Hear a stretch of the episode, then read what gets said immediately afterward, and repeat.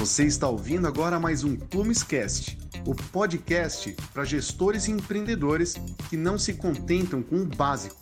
Conteúdos semanais sobre vendas, marketing e gestão com especialistas do mercado para você ouvir quando e onde quiser. Escuta agora o tema de hoje. Olá pessoal, bem-vindo a mais um Plumescast. Eu sou Otávio, head de vendas da Plumes, e hoje a gente tem aqui um convidado que geralmente eu apresento convidados, senão o pessoal fala de si de uma forma muito humilde, né? Então hoje eu tenho o CEO aqui da Alana AI, que é o Marcel Gentara, e ele já atuou durante sete anos em agência de publicidade como líder de design, tecnologia, BI, mídia para grandes anunciantes como a Coca-Cola, como a Samsung, e ele está assim, assim como ele é formado em administração de empresas na GV.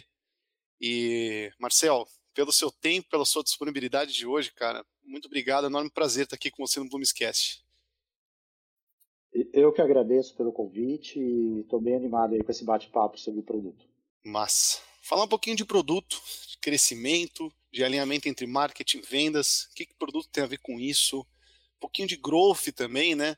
Porque hoje é, já tem bastante conteúdo sobre isso, mas é muito difícil encontrar alguém que consiga explicar de uma forma simples e que consiga dar um bom norte para aqueles que ainda não têm bom domínio do assunto, sabe, Marcel? Então, eu queria começar pelo começo mesmo, perguntando é, um pouco sobre a integração entre marketing e vendas. Tudo bem, o pessoal já sabe que são áreas importantes, correlatas, que têm uma entrega em comum, que é a receita. Mas quando a gente pensa em marketing e em vendas, Marcel, é, qual que é a primeira coisa que eu devo me atentar? Ou como eu posso ter a certeza de que eu vou criar uma área de crescimento, de que eu vou criar uma área de growth, é, na qual existe uma integração sadia, né, uma integração que vai colaborar para o crescimento da empresa de verdade entre as áreas de marketing e de vendas. Perfeito, bem importante essa pergunta. E lembrando que nós estamos em 2020 e não é mais aceitável que o marketing seja apenas um departamento que cuida de brand e paid media, né, sem se responsabilizar pelas vendas. Então, para tentar, acho que uh, puxar um pouquinho esse primeiro tópico seu, uh, eu acredito que hoje em dia, na verdade, não tem mais espaço para essa separação, tá? É, obviamente, nós teremos profissionais de marketing, teremos profissionais de sales, mas não dá mais para ser um departamento totalmente apartado, é, porque, na verdade, o objetivo é comum. O objetivo no final do dia do time de marketing, especialmente quando a gente aplica em B2B, mas até mesmo quando pensa em B2C, né? Nós vemos o Coca-Cola, que é uma marca super tradicional, é, substituindo o seu CMO por um Chief Growth Officer, ou nome fofo que eles pensaram, porque uhum. basicamente você, no final do dia, é, a gente está falando de receita, de crescimento. Okay. Então, sem dúvida nenhuma, eu acredito que os profissionais de marketing, obviamente, são guardiões da marca, então eles têm que estar relacionados ao time de sales ou integrados ao time de sales, mas trabalhando em conjunto sempre com o mesmo KPI. E aí eu acho que o grande desafio, Otávio, é uhum. estabelecer um KPI conjunto. Um tá. único KPI para as duas áreas. É, quando você pensa em B2B, em startups como a, como a nossa, né, um SaaS, isso não é Sim. exatamente um grande desafio, é extremamente possível. E eu vejo várias startups com 30 KPIs, 30 métricas lá no time de marketing separado do time de sales. E, por uhum. exemplo, aqui na Lana, eu fiz uma, um, um, todos os times, não importa muito se é marketing, se é sales ou até mesmo produto, uh, você uhum. tem um KPI único que é o TCV, no caso de vendas, é um KPI, por exemplo, de vendas que está atribuído ao time de marketing. Então, okay. os esforços de marketing são direcionados para esse KPI, e aí você tem métricas qualitativas que garantem que o marketing também está fazendo um trabalho qualitativo e que o time de sales não está batendo esse número a qualquer custo. Então, acredito tá. que o marketing é o grande guardião aí para que não se alcance o número a qualquer custo, mas não dá mais para ter dois departamentos separados. Aí o, o CEO da companhia, o fundador, você perguntou aí, está montando um time. Se ele contratar um CMO e contratar um, um VP de sales, já está começando errado, porque vai dar conflito. Vai dar conflito no final do dia. Uhum. Porque não tem um KPI em comum. Tá. Você pode explicar um pouco melhor sobre esse KPI que você falou que você utiliza, por exemplo, e como é que eu faço para metrificá-lo, enfim? Perfeito. No nosso caso, que é um B2B uh, SaaS, um ticket um pouquinho maior do TCV, é o total uhum. valor do contrato, que seria muito parecido com a RR, tá? Que é o okay. faturamento anual daquela conta. O TCV, no nosso caso, é, eu acredito muito em TCV porque ele é o valor total daquele contrato que pode durar anos. É, então, Sim. quando você pensa num churn baixo, ele é muito importante porque ele é quase um equilíbrio com o LTV. Se você já tem um LTV ali, que é lifetime de valor do, do cliente, você já pode confiar muito no seu TCV como uma única métrica do time de marketing seis juntos. Porque é uma métrica equilibrada, que não é o MRR a qualquer custo. Às vezes também não é o RR a qualquer custo, porque nem sempre aquele cliente B2B, especialmente no Brasil, vai faturar esse mês, né? Acontece no sistema de crédito brasileiro. Já Sim. o TCV, ele calcula o valor do contrato, não importa a data de pagamento desse contrato. Então, tá. uma ótima métrica de equilíbrio entre o time de marketing e o time de sales, por exemplo, que o time de marketing sabe que ele não precisa trazer 50 mil leads, na verdade, o que ele tem que se preocupar é trazer 3 milhões de reais em TCV em conjunto com o time de sales. Legal. E aí isso você consegue estabelecer uma única métrica, que é o valor total de contrato. E aí, como que a gente equilibra aqui? Com métricas qualitativas. Então eu coloco uma única métrica de vendas, que é o TCV, junto okay. com o marketing sales. E aí eu tenho uma, um grupo de métricas qualitativas para garantir que esse, esse valor não está sendo alcançado a qualquer custo. Geralmente as métricas qualitativas que eu uso aqui é, são um equilíbrio entre o LTV, o CAC, o Net Churn e a SLA de time frame de cada etapa do funil. E por okay. que eu uso essa métrica de SLA? Porque uma venda que demorou seis meses para ser feita e sua máquina de vendas não foi projetada para isso, é um lead ruim. Não importa se converteu ou não.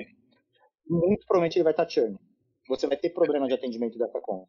Então, eu uso muito esse equilíbrio, eu chamo isso basicamente na nossa, nossa companhia, a gente usa então uma única métrica de growth, que é o TCV, e okay. eu transformo, obviamente, em OKRs, né? Mas na prática é o TCV escrito de outra forma para o time poder entender.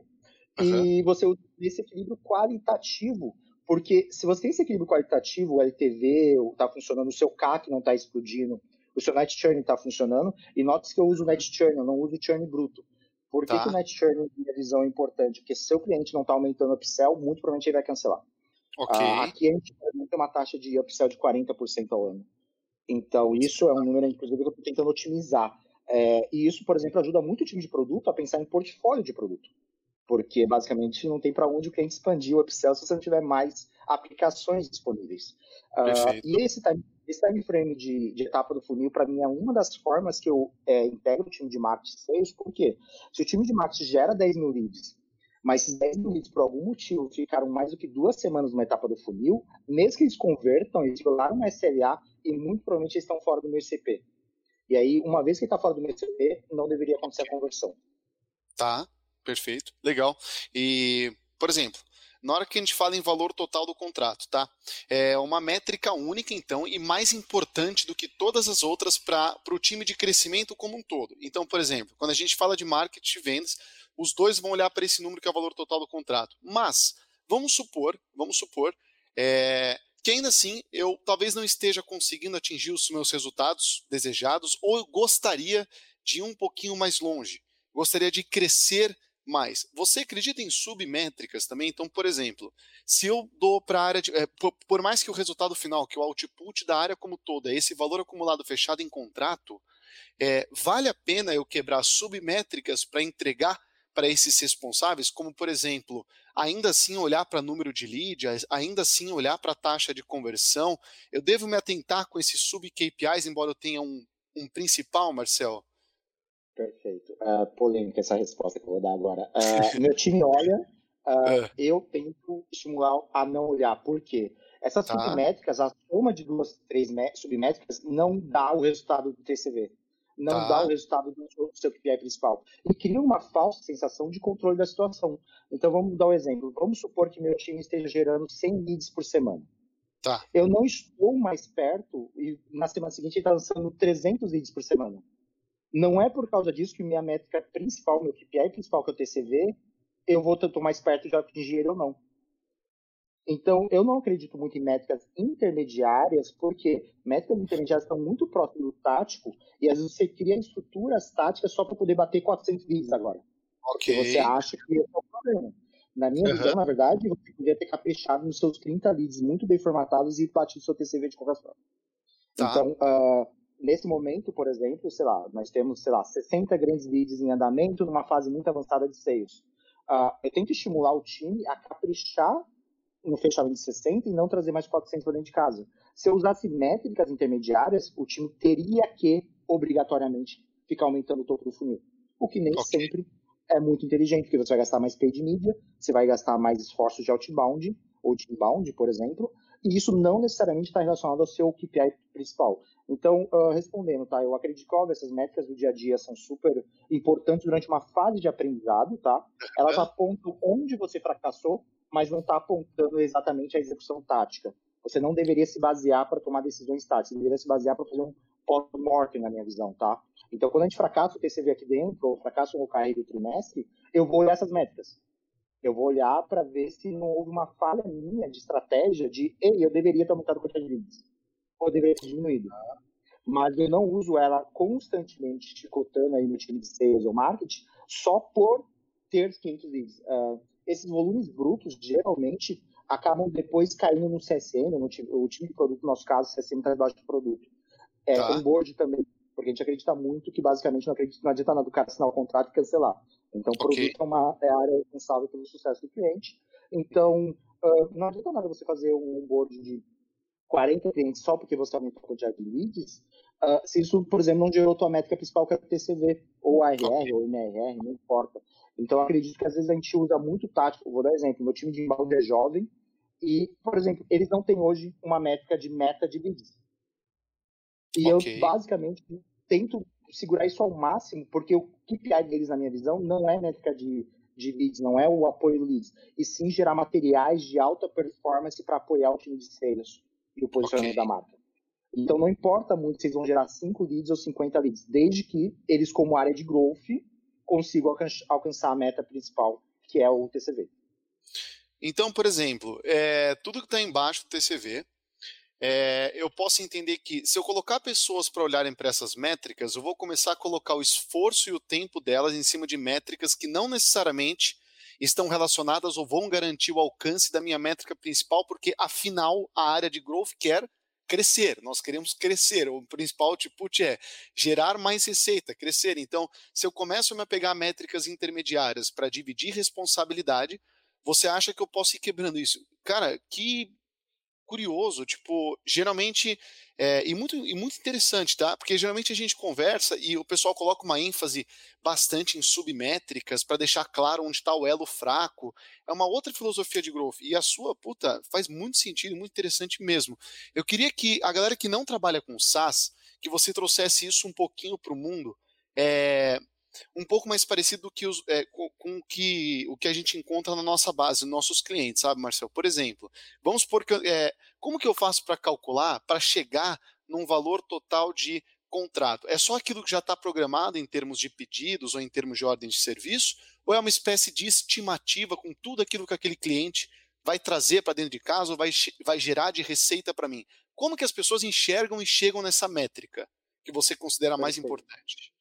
Perfeito. O, o TCV é calculado uh, no valor exato do contrato efetivamente ah, assinado, tá? Então não entendi. são promessas. Uh, e se, por exemplo, seu contrato é cancelado, então você só pode calcular até o cancelamento dele. Okay. Então, é, ele basicamente é assinou 180 mil reais, parabéns, esse é o TCV gerado por esse cliente, desde que ele realmente vá cumprir, aí você tem que cruzar com o seu churn. Por isso que o equilíbrio das métricas qualitativas são tão importantes, porque senão você vai ter um TCV de 10 milhões de reais em tese, mas na verdade você teve um cancelamento de 30% dessa base daqui a é. seis meses. Então você não tem um TCV de 10 milhões, você tem um TCV, na verdade, de 2,5.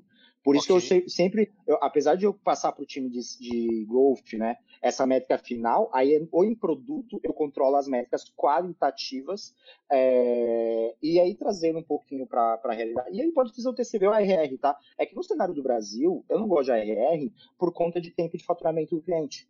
Tá? É, especialmente quando você trabalha com B2B.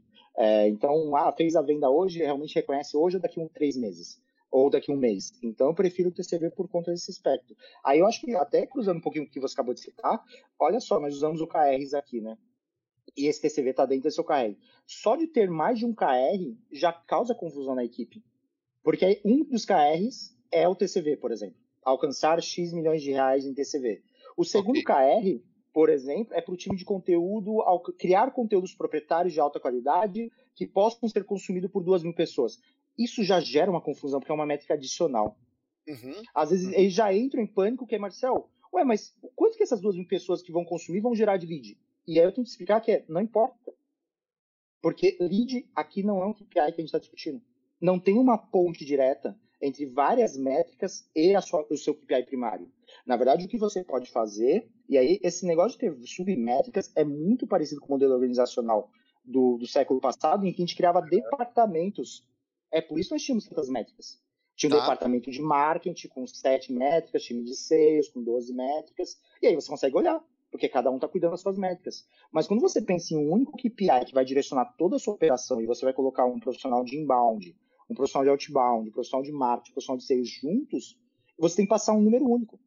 Porque senão cada um vai fazer o que acha melhor dentro da sua área de especialização. E ele vai ficar frustrado que é, ei, eu gerei 200 mil visitas no meu blog aqui, mas aí o time de vai falar, é, mas converteu 0,3%. Okay. Mas aquele não era o KPI. Aquilo ali criava problema de operação. Então, acho que um maior desafio, acho que montar a estrutura de golfe talvez seja o maior desafio que a gente está passando como, como empresas de, de produtos digitais mesmo. Todo mundo está aprendendo ainda em como integrar o marketing, sales e, e produto. E talvez um caminho, que é o caminho que eu acredito, é simplificar em ter um ou dois KPIs, um ou duas métricas primárias e construir sua operação em torno dela e não ficar basicamente criando dashboards com 40 métricas. Você imagina que investidor não gosta muito desse meu, meu pitch, né? Porque ele pergunta, Sim. ah, tá, Marcelo, você não acompanha as outras métricas? Não, óbvio que eu acompanho. Mas eu tento não transmitir isso para o time, porque uhum. se o time de embalde começar a olhar que só está caindo cinco leads, eles vão se esquecer que, na verdade, eles estão fazendo um trabalho de base de brand para o time de sales. E que aquilo colabora para o PCV. Tá, Entendeu? Entendi. entendi. Sim. Ou seja, no final do mês você não quer ver o cara de marketing feliz porque ele bateu a meta de lead dele, mas, pô, a gente não fechou o total que a gente precisava em termos de valor do contrato, então não está tudo bem, nem para o marketing, nem para vendas, nem para o produto. Porque a métrica Exatamente. final, o output principal que a gente tem aqui, ele não foi atingido. As áreas podem ter boas performances como é, de forma isolada, enfim, só que no final das contas, pelo que eu estou entendendo, isso não importa se a gente não tem o resultado final, o output como um todo, correto? Perfeito, exatamente isso. E não apenas isso, o cara de marketing, tradicionalmente, não entende geração de lead. Uhum. E forçar isso nele é um erro. Nós deveríamos usar o profissional de marketing, porque ele é muito bom. Ele é um excelente profissional de brand, de geração de conteúdo, de inteligência estratégica, de BI. E esse uhum. profissional, dentro desse modelo, ele consegue contribuir muito em colaboração com o time de sales, só que ele não pode ter como dormir pensando, ah, eu tenho que gerar 100 leads amanhã com o meu inbound. Não. Ele tem que pensar que, basicamente, ele está construindo conteúdos que isso pode gerar lead ou não, mas que esses conteúdos estrategicamente estão conectados com o funil de sales, e aí, a partir de uma conversão de sales, ele conseguiu cumprir o KPI dele, que era o time inteiro bater a meta de vendas, ou de TCV, ou de growth, é, ou de churn, no caso CSM, por aí vai. Uhum. Então, o, o, o, ponto fundamental aqui é, é a mesma coisa do contrário, o time de sales. Você vai forçar o vendedor a, a, a abrir 60 leads, a trabalhar sem contas, ou fechar 5 contratos, ou 10 contratos por mês? Uhum. Qual, qual, qual, é o KPI aqui? Entendeu? Os tá... SDRs estão virando telemarketing, né? O outbound no Brasil tá virando. tá horrível o LinkedIn, eu adorava o LinkedIn. E hoje em dia eu abro o LinkedIn, eu recebo 5, 6 ofertas por dia, a gente usa isso e funciona. Se não funcionasse, ninguém faria, né? Mas qual que é o problema aqui? Você quer abrir 400 leads, esse é seu KPI, porque você tem uma pseudo taxa de conversão previsível de 2%, ou na verdade você quer caprichar com o time de marketing para poder, de repente, disparar a sua taxa de conversão a partir do trial. Caraca. E aí eu vejo um grande ganho. Entendeu? Sim, e aí eu vejo sim. um grande ganho. No, no caso da Lana, como uma AI, era super difícil para a gente fazer um trial. Foi um esforço enorme do time de produto, por exemplo, viabilizar uhum. trial. E isso só faz sentido porque o time de sales se dá o trabalho de, assim que sair o tipo de trial, marca uma reunião com o cliente para explicar pessoalmente é um trial gratuito. Uhum. E assim como o time de marketing gera material em relação a isso, para comunicar que isso existe. Em AI, em SaaS, B2B, é, é raro encontrar um trial gratuito desse tipo. Então, não compensaria, e é isso que dispara a nossa taxa de conversão a partir do funil de trial, a partir da etapa de trial. Agora, eu vou cobrar isso do meu time de golfe e do time de marketing, especialmente, ou vou ficar cobrando colocar 400 vídeos por meio de paid media no topo do funil? Qual é que tem mais retorno realmente para o nosso KPI? Hoje, e aí, quando você pensa em muitas métricas, Otávio, eu acredito que você acaba inchando o seu time, tá? Você acaba inchando times e departamentos porque você quer atacar todas as métricas de uma vez só. Na prática, é isso. Você não quer ficar vermelho na sua taxa de geração de leads de inbound, certo? Então você vai colocar mais recursos. E, na verdade, não é esse o caminho, na minha visão. Cacete. Bom, tudo bem, galera. Ó, eu tinha um roteiro para seguir, já não tô seguindo, realmente não vou seguir, porque tá muito interessante isso que eu tô te perguntando. Não, tá assim, tá muito da hora. Então, ó, Henrique, realmente eu não vou, eu não vou seguir as perguntas que estão aqui, porque tá muito interessante esse caminho que ele tá levando, porque é, é uma coisa um pouquinho é, inédita, bem moderna e com bastante sentido. Eu quero perguntar um pouco mais sobre isso, tá? Aliás, você citou algumas vezes o produto. É, eu queria que você explicasse pra galera, Marcel, de forma um pouco mais tangível, como é que o produto entra nessa dinâmica? Porque eu sei que para você, por exemplo, para nós de SaaS B2B, já é uma coisa um pouco mais clara, tá? Em termos de sucesso do cliente, NPS, como é que ele auxilia nessas, no alcance desse resultado final. Mas se você pudesse explicar para uma pessoa que ainda enxerga com o olho da, que nem você falou, do século do passado, e escutando você falando do produto de crescimento, ele coça a cabeça e fala, cara, do que você está falando. Então, como é que você conectaria as pontas explicando isso de forma clara e simples? Perfeito. É, eu acredito que a gente tem que já aprender uma coisa que código não é produto. Então, quando a gente pensa em produto digital, especialmente digital, a gente tem que entender que produto é a experiência completa de produto. Então, a, a minha visão sobre isso é que quando você fala de produto, você está falando basicamente de sete pilares, tá? A gente está falando de marketing, sales, tecnologia, os sistemas de suporte, as integrações a, e as políticas. Tá? Okay. O próprio time de CSM, que é o sétimo item.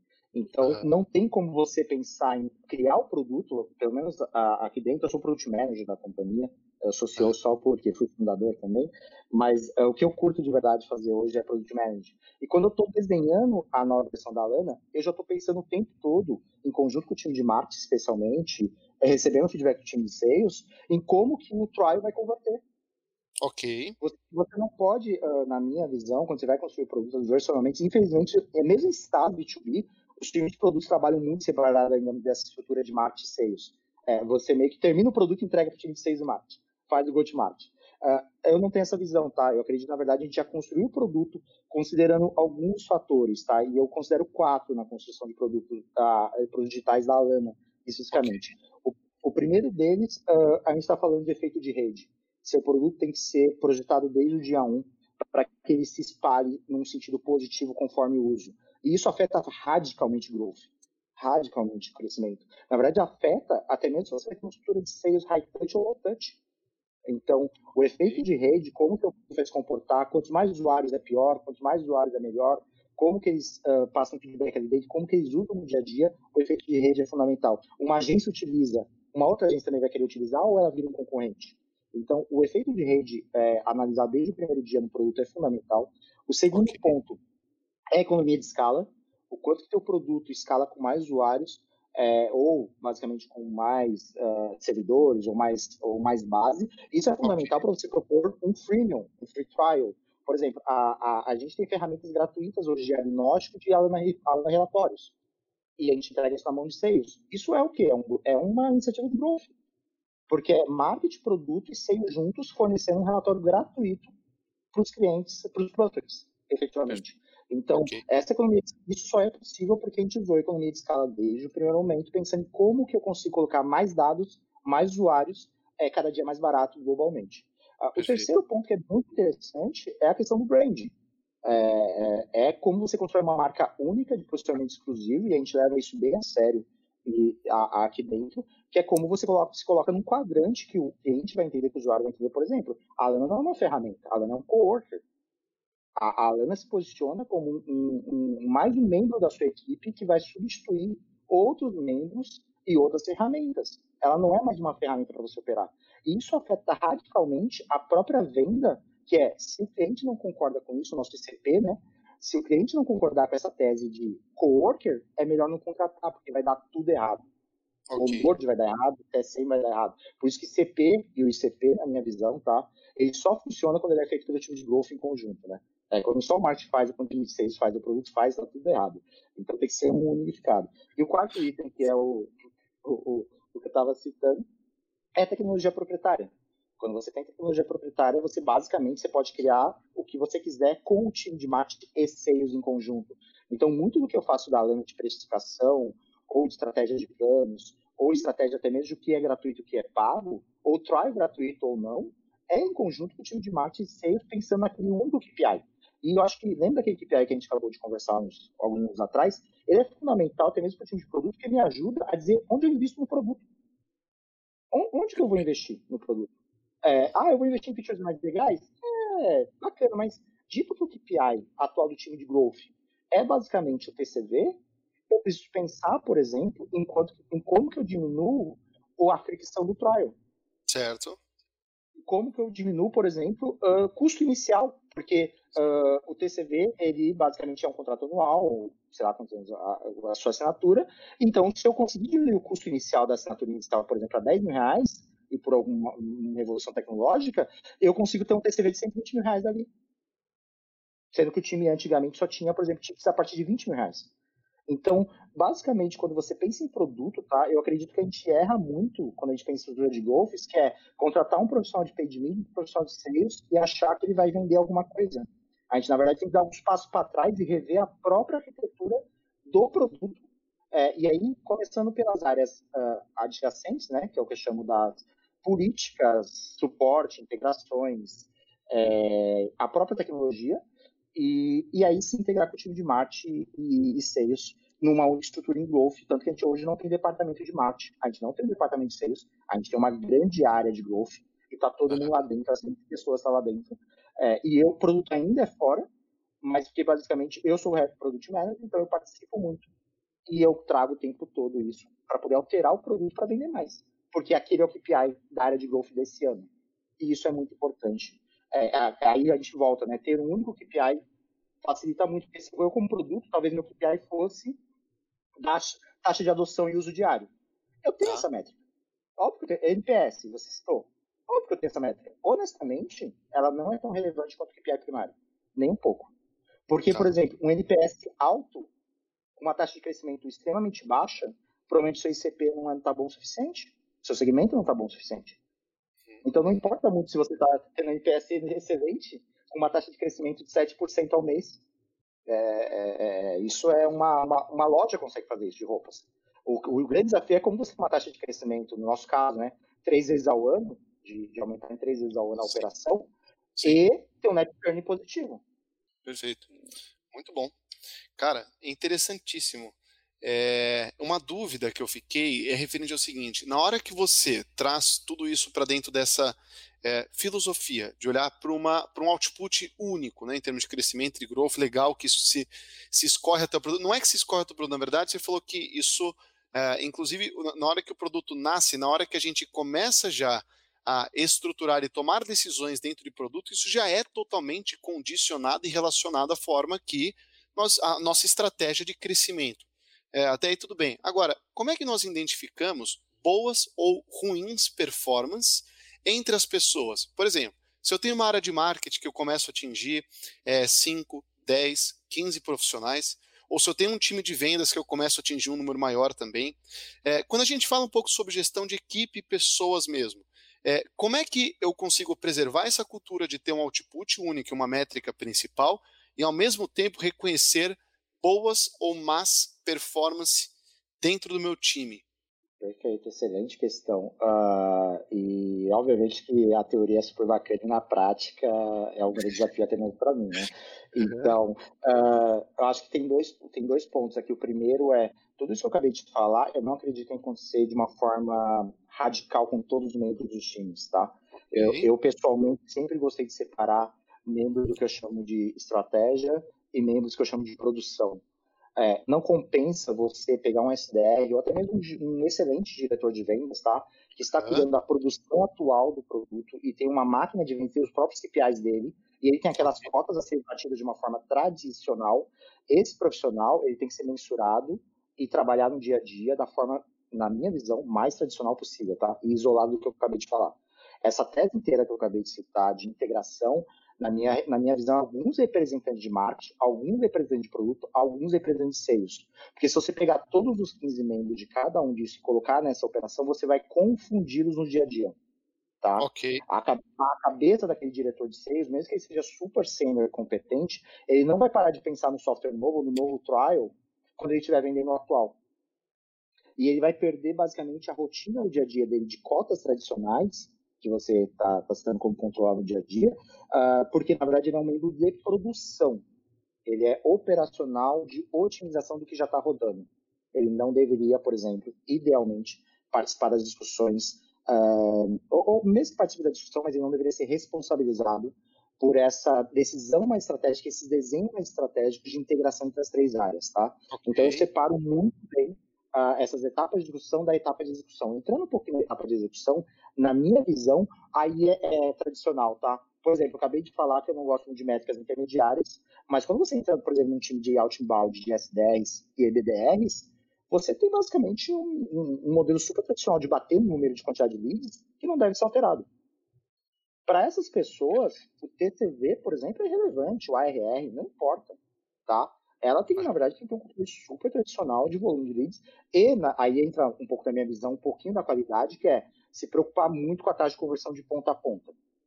Tá? E aí o que, que a gente faz aqui dentro? Tá? Além das cotas tradicionais do time de produção, seja o time de marketing, por exemplo, o time de marketing, apesar do que eu falei da integração, o time de produção de marketing aqui dentro, eles têm uma meta de quantidade de conteúdos proprietários a serem desenvolvidos por trimestre.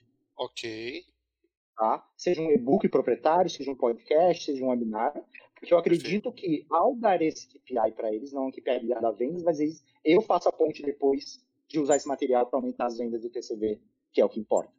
Tá? Então, eles são um time de, produção efetivamente. Então, o time de sales, a mesma coisa. O vendedor tem a cota dele tradicional, mas aí qual é o, é o grande pulo do gato aqui, tá, Otávio? É você vincular tudo isso, é, não importa se o SDR vai bater o número tradicional dele, se o time de growth não bater o TCV lá, a métrica principal, o KPI principal do trimestre, ele não ganha. Sim, perfeito. Tá? Porque perfeito. como indivíduo, não importa muito se ele forçou a barra para conseguir aqueles 400 leads, era melhor ter conseguido então 100 dentro do ICP mais caprichado, porque isso ajudava lá o vendedor na hora do fechamento do TCV, que é o KPI principal do time inteiro. Tá? E aí você basicamente tem o quê? Métricas individuais de controle tradicional, até porque esses profissionais vieram de outras empresas, né? Então você não pode reinventar como que o sales trabalha, como que o marketing trabalha, então você usa a expertise do mercado e utiliza o padrão de individual, mas como equipe você não permite basicamente a evolução do time sem que o time inteiro tenha conseguido alcançar aquele KPI primário, que era uma única métrica de growth que você escolheu. Tá? É, e aí fica muito mais fácil, porque olha que bacana, né? Uh, se eu não me engano, esse quarto, não me lembro se foi o quarto passado, mas basicamente o time fracassou. Todos os KPI, as métricas, se você fosse olhar essas métricas detalhadas do time, foi um fracasso, não bateu os números, mas o KPI primário de growth foi batido. Não, não foi uma operação brasileira, foi uma operação de fora, a gente tem em vários países, mas o KPI primário foi batido. Que bom Quer dizer que em algum momento o time de marketing sacrificou, porque ele poderia ter tentado fazer 10 controles proprietários, ele fez 7. E ele contribuiu com o time de sales ali no dia a dia, ali em duas vendas, que foram fundamentais com a participação do e-book, do, desculpa, do podcast que nós lançamos. Foi fundamental e aí houve a conversão. Porque ele entendia qual é o KPI primário para essa métrica de um departamento. Isso é bem importante quando você pensa em produto, que é, uh, quando você pensa em produto versus SM, Muita gente olha o NPS, ou olha só o NPS, né? Muito NPS, churn, e na verdade a provocação que eu sempre faço é ter um NPS extremamente alto. Uh, se você for uma startup, uma empresa de tecnologia, enfim, um produto, desculpa, é, um produto low touch, bem, talvez você tenha um NPS porque você está colocando CSM profissionais demais para atender o cliente. E isso está correndo o seu custo, o seu produto não foi projetado para isso. Então é muito, é, principalmente no Brasil, que é baseado em serviços, né? Nós estamos num, num país B2B é, de serviços de alto potencial e é muito fácil você ter um NPS alto e um churn baixo é, com equipes basicamente que estão projetadas ali para atender muito, muito bem o cliente, mas o software não está funcionando. E sales também não funciona direito. A venda foi errada, o ICP. E o contrário também é verdade. Você não teria, deveria ter vendido porque ele estava fora do ICP. Uhum. Aqui eu sempre participo das etapas finais de negociação, sempre que eu posso, é, para evitar uma venda que não deveria acontecer porque o ICP tá, tá fora do ICP. E aí esse cara não vai, não vai dar churn, porque. Vai cancelar. É. é, ele vai dar churn, ele vai criar problemas no seu time suporte. Exemplo do cliente que é uh, ah, SMB, mas quer ser tratado de enterprise, enfim, os planos de que você criou na companhia. Isso é, é super importante. É, então, mas aí eu acho que é fundamental. Como você resolve isso, né? É, não tem segredo, é marketing, produto e sales projetado de uma forma única desde o começo. Se você projetar produtos separadamente e passar para o time de sales, o time de sales vai bater a cota a qualquer custo. É o trabalho deles. E eles não estão fraudando o contrato. É, é, é o cara falou que topava. Aí, Sim. quando for pro time CSM, o time CSM vai ficar super bravo, né? É, o time CSM em algumas companhias como a nossa se reporta produtos vai ficar super bravo porque tá errado a implementação. O onboard, o treinamento. Perfeito. E aí você vai ter um churn e nem vai pagar seu CAC em dois, três meses. Entendeu? Ou seja, tá condenado no médio prazo. Exatamente. E é por isso, e aí quando você. E aí, de novo, né? Como você evita isso, na minha visão, tá? É, começa muito com o ICP. É, e o ICP, na minha visão, quando você deixa o ICP na mão de vendas ou de marketing separadamente, e produto trabalhando com personas, é, é para dar errado. Então tem que ter um ICP unificado.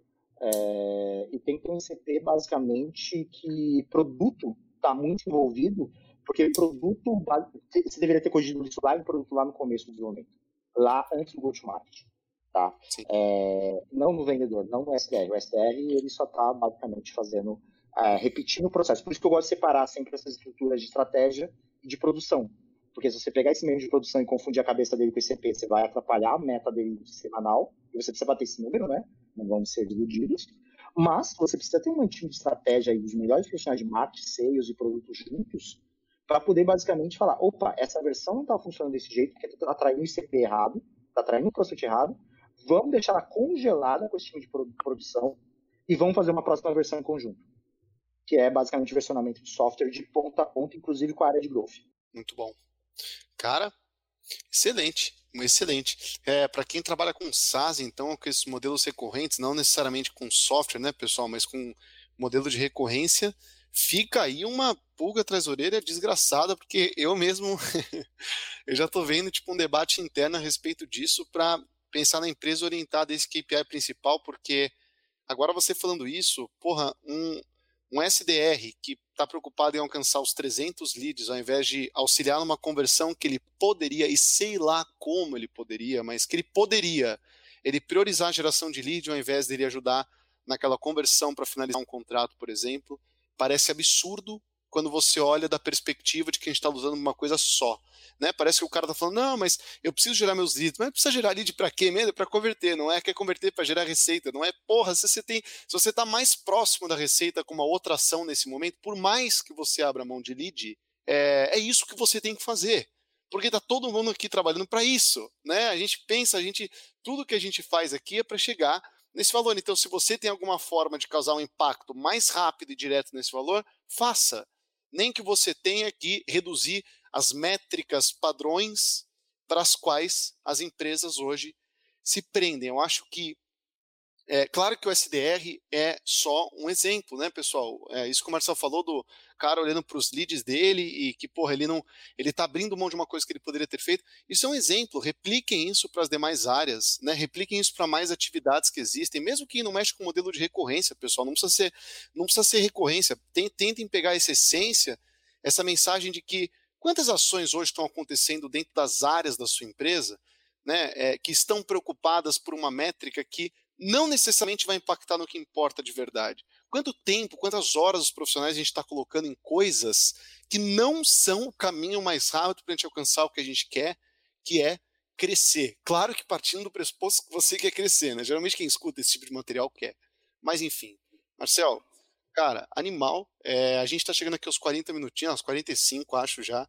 Mas animal, eu queria agradecer muito a sua presença e também queria que você é, rapidinho falasse da Lana, né? Só, só para você explicar um pouquinho para a galera do que se trata, o que, que vocês fazem, como é que vocês atuam. Bacana, não, bem bacana essa, esse papo aqui poderia rodar por hora, sem dúvida nenhuma, um assunto bem complexo, interessante.